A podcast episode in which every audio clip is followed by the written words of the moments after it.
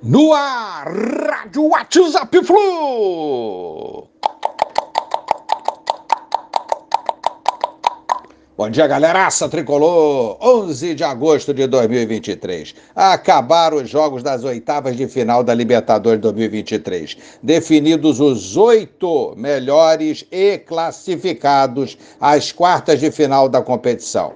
São eles: Boca Juniors, Racing, Deportivo Pereira, Palmeiras, Bolívar, Internacional, Flusão, é claro. Tá faltando um, peraí.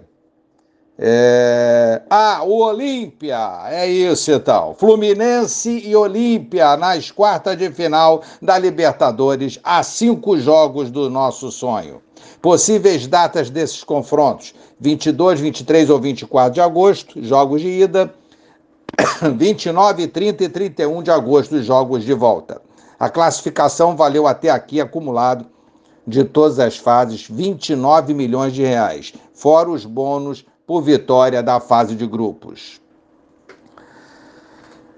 Alexander treinou com bola ontem pela primeira vez desde a recuperação da sua contusão, da sua lesão na coxa direita, junto ao elenco tricolor. É ótima notícia. Deve estar à disposição do Diniz para as quartas da Liberta enfrentando o Olímpia.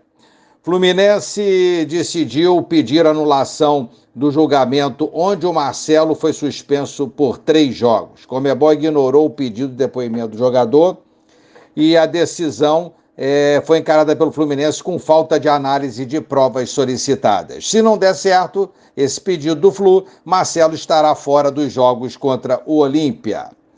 É a flusão no brasileiro, gente. Agora o foco é o brasileiro. Domingo, 16 horas, encaramos o Grêmio lá na Arena deles, 19 rodada do Brasileirão 2023, última do turno.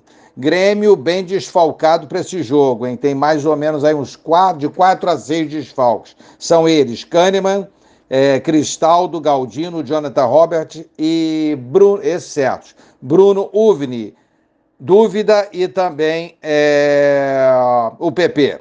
Esses também não deverão atuar. Então, Grêmio bem desfalcado para esse duelo contra o Flusão no próximo domingo. Um abraço a todos, valeu, tchau, tchau.